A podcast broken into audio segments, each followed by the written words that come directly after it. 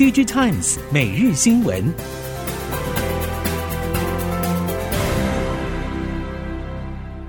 听众朋友们好，欢迎收听 DG Times 每日新闻，我是翁方月，现在为您提供今天的科技产业新闻重点。首先带您关心，苹果推出新的智慧型手表系列，其中包括一款更大、更耐用的型号，名为 Ultra，目标在吸引徒步者、长跑者和其他运动爱好者。彭博专栏作家分析，过去苹果 Apple Watch 很难掌握耐久运动这小而重要的利基市场。这块市场主要是 Garmin 产品主宰市场，但随着 Apple Watch Ultra 发表，最终可能会改变苹果在这块市场较不利的销售表现。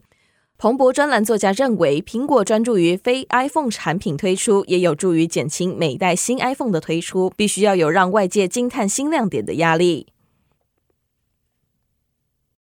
三星电子南韩平泽三厂 NAND Flash 产线正式启动。三星半导体事业及装置解决方案部门负责人庆贵显也露面谈三星记忆体和晶圆代工事业的方向。庆贵显坦率指出，三星晶圆代工事业的课题四奈米、五奈米制程确实落后敬业，但如果听过客户看法之后，三星三奈米制程确实比台积电要快，并表示正在寻找改善方案。庆贵贤解释，与多位系股相关人士交谈后发现，三星晶圆代工的评价并不太好，因为晶圆代工与记忆体事业不同，晶圆代工是一种责任事业，如果三星无法提供产品，客户可能会因而受阻。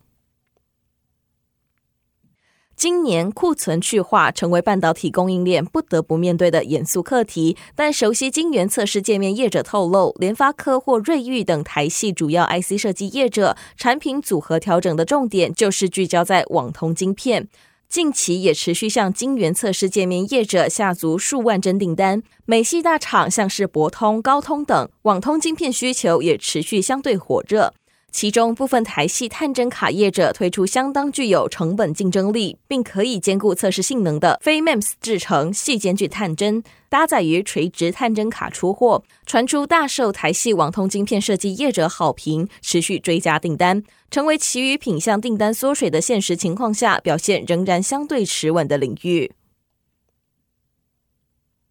由于晶片荒导致游戏机产量不足，再加上日元贬值，让日本当地游戏机被转卖到海外市场的情况严重。即使 Sony 即将调整游戏机 PS5 的售价，可能也无法阻止 PS5 持续被转卖到海外。这种情况连带让日本游戏产业承受负面影响。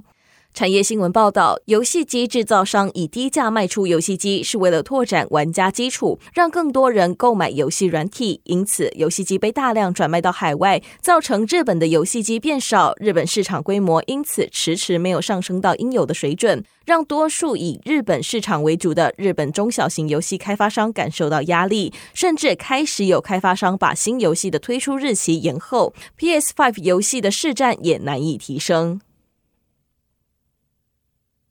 南韩专家指出，半导体供应过剩、全球需求减少以及库存增加导致价格下降，加上中国技术追赶、中美技术霸权竞争加剧等同时发生，持续加大市场不确定性，且影响力恐怕将持续相当长一段时间。面对半导体产业的危机与激烈竞争，台湾也成为南韩业界关注的焦点。业界指出，台湾成功的秘诀在于政府对于尖端和未来产业的放宽限制，并展开全力支援的政策规划。针对引领国家经济发展的未来产业，台湾在人才、研究开发、税制和制造业回流等各领域皆果断放宽限制，并提供破格的优惠措施。韩国外国语大学教授康俊荣因而表示，半导体等产业需要长时间和大规模的投资与研究开发，政府必须连接人才、研发以及税制等所有领域，进行更加细部的支援。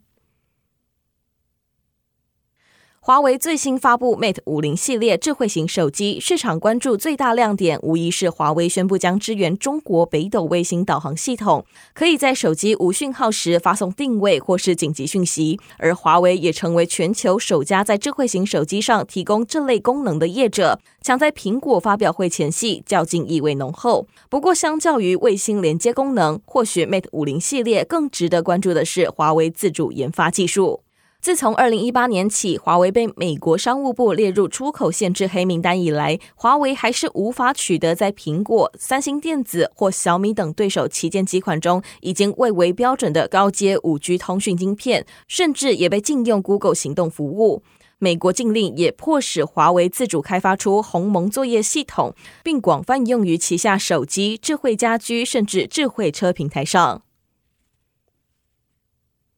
设备制造商雅致科技打造新一代面板级封装中的细微重布线路层生产线，生产面积达到业界最大基板尺寸，并将翘曲容许度控制在五到十毫米。雅致表示，目前生产设备已经出货给半导体制造商，应用于车用与射频晶片的封装量产。随着五 G 手机、车用电子以及资料中心持续成长，半导体客户对于晶片体积尺寸和资料传输速度与功耗要求越来越高，驱使许多应用所需要的 IC 发展趋势朝微缩、整合多功能前进。而借由细微重布线路层技术，能实现同值以及异值晶片整合在单一封装内，同时拥有较高生产效率的新兴扇出型面板级封装，成为业界瞩目的焦点。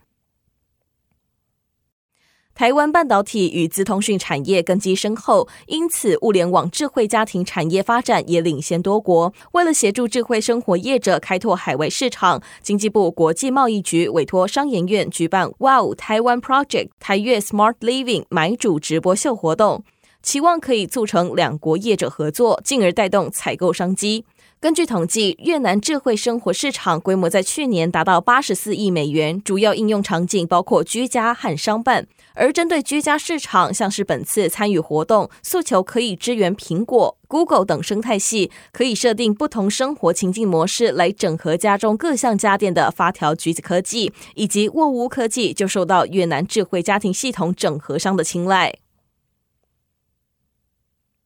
Google 近期宣布，将在马来西亚建立 Google Cloud 云端区域。一旦建成，将成为继新加坡和印尼之后的第三个东南亚云端区域。尽管如此，马来西亚的 Google Cloud 云端区域计划还是处于早期发展阶段，不止推出时间还没确定，Google 也还在寻找一个适合建立马来西亚资料中心的地点。事实上，Google 是否会比照新加坡模式，在马来西亚建立自身的资料中心来托管云端区域，目前还是未知数。因为 Google 云端区域不一定会透过 Google 自身的资料中心运作。不过，Google 坚称，无论是否透过第三方资料中心，Google 云端区域的基础设施都将提供相同水准的效能、安全性和可靠性。Facebook 宣布母公司改名为 Meta 后，带动元宇宙话题的热烈讨论。对此，台湾大哥大总经理林之晨认为，元宇宙其实是 Meta 为了自身转型而抛出的伪议题，是一种流行语。但对于其他业者来说，真正重要的是如何满足新兴世代对于生活体验游戏化的需求。林之晨在七号举行的第七届未来科技产业高峰会论坛中表示，目前全球 VR 用户数只有手机用户数的百分之一左右，近期 VR 装置销售更是缺乏动能，显示虚拟实境的现实还有一大段路要走。林之晨认为，元宇宙到底是什么，其实并不重要，重要的是企业必须思考所提供的产品和服务要如何满足新兴世代对于食衣住行娱乐等生活各层面游戏化的想象。以上新闻由《Digitimes 电子时报》提供，翁方月编辑播报。谢谢您的收听。